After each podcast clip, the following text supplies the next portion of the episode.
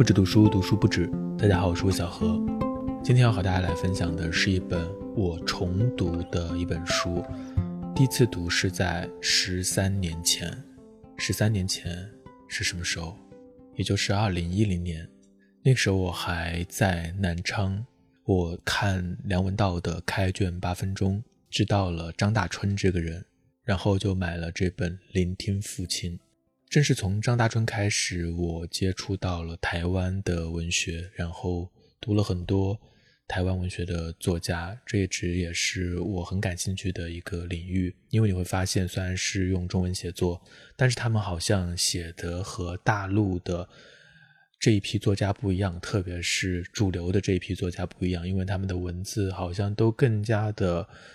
嗯，丰饶一些，或者说更加的用力一些，走向了更加不一样的方向。我读张大春的第一本书就是这本《聆听父亲》，是写他父亲、写他的父辈、写他自己、写给他未来的孩子的一本书。这本书之后呢，又读了《认得几个字》。那本书的封面我现在还记得，是一个小朋友在课堂的黑板上写字的照片，绿色的，想起来。都能够回想到我当时的记忆，好像实体书就有这样的作用，就是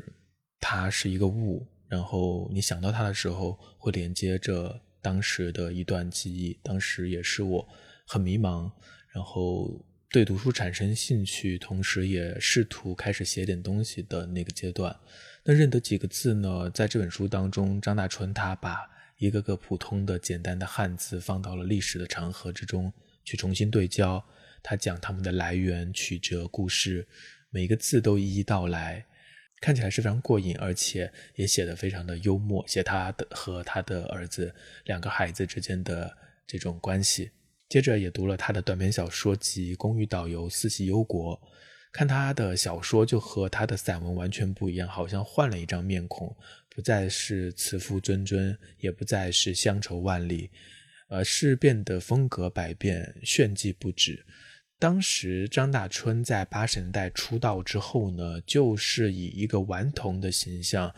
在文坛亮相的。他是这个高阳的关内弟子，然后呢，他也玩遍了各种小说的形式，可以说是八十年代台湾的文学当中非常重要的一个代表人物。有人说他是台湾小说一哥。他曾经还在侯孝贤的电影《悲情城市》当中客串演出，他自己还在这个电台主持节目。总之是一个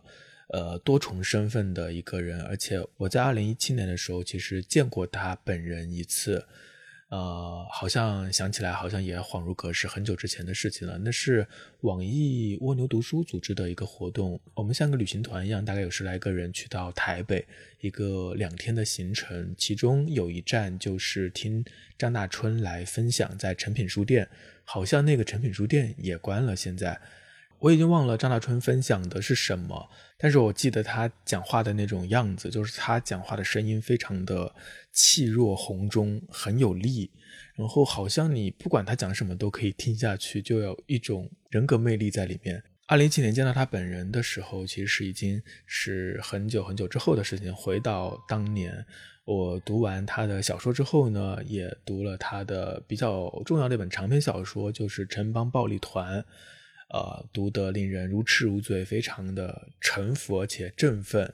现在这本书好像已经绝版蛮久了吧？当年应该是文景出版的，他那个时候出版了很多台湾作家的书。不过那个系列到现在已经稀稀拉拉，很多版权可能都已经结束了，所以不知道这个城邦暴力团会不会重版。既然聆听父亲最近重版了，城邦暴力团是不是也可以重版一下呢？后来还读了他的小说《败类》，也是读了两遍，有一遍是用电子书读的，是他自己的比较私人的关于小说的技法写法的这样的一本书。第一次读是云里雾里，第二次读就会非常的佩服，因为自己也有所长进。那这本《聆听父亲》最近是新经典出了这个新版。正如朱天文所说，这是他唯一一本暴露自己弱点的书，因为他有了牵挂。有了什么牵挂呢？就他曾经的一个文坛形象，就是一个顽童、一个炫技的人。但是在这本书当中，他暴露了自己，他在写这本书的时候是在一九九八年，那个时候他三十九岁，当时他的人生正处于一个新的阶段，或者是一个转折的阶段。人生到了中年嘛，他的妻子怀孕了，他即将会有一个孩子，但是他也不知道这个孩子是男孩还是女孩。另外，他的父亲七十六岁了，在前一年除夕夜里意外摔跤，住进了医院，到现在都一直住在医院里，所以。正是这个新生和衰亡共同即将到来的时刻，他开始写这本书，写给他未来的孩子。他在这本书的第一段里就写到：“他说，在你真正拥有属于你自己的性别、面容、体态、脾气、个性乃至命运之前，我迫不及待的要把我对你的一切想象，或者说对我自己的一切发现写下来，读给那个不存在的你听。”是的，这是一本写给他的未来的孩子的书。呃，你读前面两章的时候，他会经常用“你”这个词，就是他有一种对话感，就像他自己说的那样，他是对自己的一切发现，是对自身来历的回溯。这是他在这本书当中所要做的事情，而他写作的动机就是他自己到了这个生命汇合的中间的阶段吧。一方面是他父亲的。病重，一方面是他孩子的心声，所以一个人很自然的都会想到自己从哪里来。而作为台湾的外省第二代，要回答我从哪里来这个问题，往往会变得复杂而曲折。外省第二代是一个。呃，历史概念可能也是一个文化概念，因为我们后来读到的很多的台湾的作家，还有包括很多文化界的、影视界的很多很多的台湾名人，可能都是所谓的外省第二代。像张大春，他的父母就是一九四八年的时候来到台湾的，而他自己是在台湾出生长大。他小的时候没有去过大陆，但是他的父亲总是会念叨他的山东老家，会念叨他的妈妈，念叨他曾经的朋友、那些亲人、那些记忆。但是这一切都被历史横刀斩断了。对于张大春来说，父亲所说的过往可能只存在于他们小时候的历史课本上，或是存在于想象之中。直到一九八八年，大陆开放了探亲，张大春第一次回到大陆，呃，或者说去到大陆，但是回，这是他自己在采访当中也用到的词，好像回家一样。他在山东，在北京见到了他的两个大爷，还有他的姑姑，听到了更多的关于父亲的过往的回忆，对自己的曾经的家族有了更多的了解。他那个时候就想说，是不是可以把这一切写下来，但是一直没有动笔。后来他的六大爷在过世之前，托亲友转给他一个很厚重的邮包，里面是一份六大爷自己写的家史漫谈的文稿。因为在整个家族当中，张大春是唯一一个呃写字的人，是一个作家，所以这一份邮稿寄给他也是一份沉甸甸的记忆吧，就是把咱们家的这个。所有的事情都传递给你，你可以把它写下来。他一直都想写的，但是终于到了这一刻，到了面对父亲的衰老和即将到来的孩子，他开始写。所以在这本书当中，我们会读到很多很多关于那个遥远的山东济南茂德堂张家的故事。当然，这些故事注定与大时代大动乱紧紧地联系在一起，最后不免成为一个关于离开的故事。就像张大春所说的那样，不仅是张家，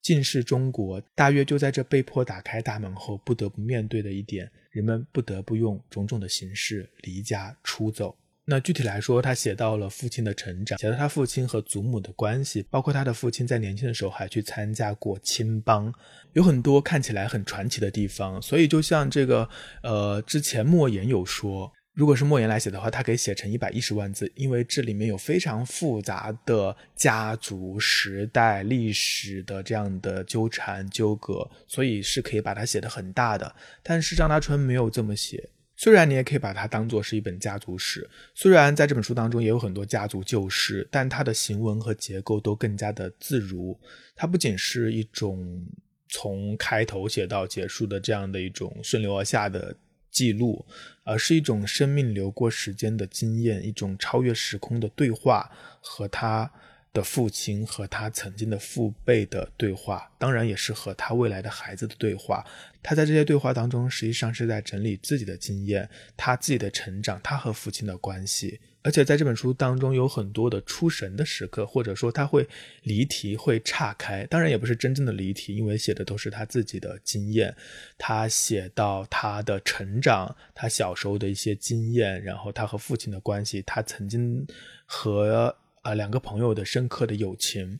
而我很喜欢他的这些恍惚出神的时刻。有一段他写到迷失这个话题，他回忆起小的时候，他的妈妈带他去到一个地方，他妈妈好像忘了家里的啊火呀是不是关了，所以就要回去家里查看，就把他托付给了陌生的一个呃杂货铺的老板娘，就在路边。然后呢，他就和这个杂货铺的孩子们一起玩耍。那些孩子们带他去到房间里面，见识到了一个阿公。他写：“我从来没有见过那么老的一个老人，坐在一把厚重的木椅里面。老人像一只塌掉的面粉口袋，皮肤要比汗衫和内裤还要来得白一些。那两个小孩轮流用手拍打老人的脑袋，像啪嗒一个会发出奇特声响的玩具那样。每拍一下，老人就喔喔叫一声。”我也不知道为什么会被这一段吸引，我觉得这一段写的太好了，好像忽然能够唤醒我自己生命当中的一些已经被遗忘的记忆，特别是在那些小的时候，突然见到了一个你不了解的世界，而那个世界如此的令人好奇，甚至会感到恐惧。我也很喜欢他的形容。比汗衫和内裤还要白一些的皮肤，老人像一只塌掉的面粉口袋。这个修辞实在是太棒了。读到这段时候，忽然想到我小的时候有一个时刻，曾经是我的一个梦魇，可以说就是很恐怖的一个记忆。大概在我上幼儿园的时候，我忽然被一个比我大的孩子关到了当时我们是一个铅笔厂的厂房的一个。小房间里，我的父母当时应该在厂里上班，我记忆不太清了，那太小了。然后我好像就被反锁在里面一个人，我不知道我在里面待了多久，我也不知道后面我是怎么出去的，是他把我放出去了还是怎么样。但是那种时刻好像就和他写到的这个迷失的时刻一样，他在你的记忆深处，但有时候你会忘掉。但是读书就是这样，有时候。你会忽然想起一些也许你遗忘掉，但实际上还存在的事情。我也说不清楚这里面有什么深意，但是这些时刻让人恍惚，周身感到一种生命的细节和密度。嗯，这是我很喜欢的地方。所以这本《聆听父亲》并不是一个比较周正的，从这个祖父辈啊写到父辈啊，然后往下写的这样的一个历史叙述、一个传记。它是有很多的情绪的流动和话题的转换的，而这些话题都是他所关心的。他和他的未来的孩子谈到自由，谈到友谊，是的，谈到友谊这一段特别的令人触动，因为他回忆了他大学时期的一个非常好的朋友，然后这个好朋友因为一场车祸而去世了，这是一个。非常可惜的事情。然后他从这里又写到了他的父亲在大陆时期的两个好朋友，友谊这个主题在这一章里面就写得非常的透彻，也让人非常的感动。那除了这一点，令我还觉得非常动人的有两件事情，一个是张大春写他自己和父亲的相处。他在小的时候，他父亲每天晚上都会把他抱在。七头，然后给他讲《三国演义》《西游记》《水浒传》《西厢记》《儿女英雄传》《金钟岳传》《聊斋志异》等等这些古典的小说评话。他自己的文学启蒙，对于中国古典的这种叙事的着迷，可能就来自于他小的时候父亲给他讲的这些故事。他在书里说。我也想这么做。我一直相信，倘若不能像我父亲那样跟孩子每天说一晚足以在他梦中回味的故事，就不算尽到了做父亲的义务。但是虽然如此，到了长大之后呢，他和父亲之间也变得比较生疏，就比较少沟通，也没有太多的情感表达。他记得在他大学毕业去旅行回来之后呢，父亲在家里邀请他唱了一段京剧。他写道：“那是多年来我们第一次，也是最后一次合唱。后来到了他写这本书的时刻，也就是发生在他们一起合唱的十八年之后，他回到家里翻检父亲的东西，想要去找一些京剧的卡带带到医院给父亲解闷，然后就在里面找到了一盘磁带。那磁带盒里面还附了一张纸条，是父亲写的，上面写着：“春儿毕业旅行归，父子合作二进宫，千岁爷唱段，可谓料事山歌与村曲，欧雅朝作亦可听。但此灯火候，勿宁独乐乐，不可众乐乐也。”就是其实父亲当时他们合唱的时候，还用录音机录下了那个他们合唱的片段，然后。不知道在之后的人生当中，他有没有经常把它拿出来回听？但是从这个纸条上可以看得出来，父亲是很珍重于这一刻回忆的。可能他也很珍重和他的儿子之间的这种关系。但是直到此刻，可能张大春看到这个纸条的时候，才知道这一切。而这个时候，他父亲其实就是身体已经很差了，天天都住在医院，然后呃很多事情都不记得了。看到这个磁带里的纸条，看到这一段。确实让人眼睛一酸就想要落泪。另外一件让人非常动容的事情发生在这本书的最后。这本书叫《聆听父亲》，但是这一段写的是母亲。呃，母亲在这本书里琢磨不多，我们不太知道她的整个的人生、她的家族、她的故事，但是我们会非常记得她的母亲这个人，她如此的坚韧。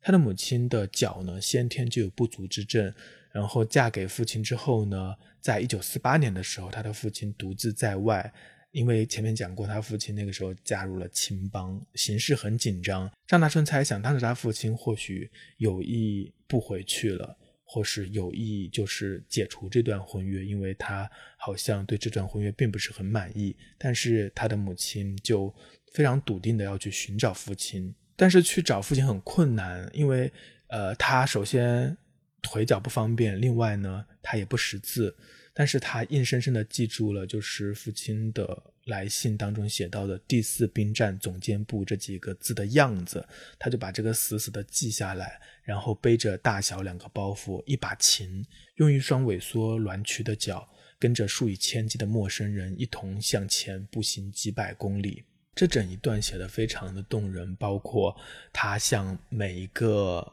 呃，哥哥嫂嫂告别，然后情人拿出一个东西作为纪念给他，他终于踏上这个旅途。到这里，整本书就结束了。最后，他的母亲找到了父亲，这是大时代中的一个奇迹，因为有许多的人就在那个时刻中彻底的走散，走向了完全不同的人生。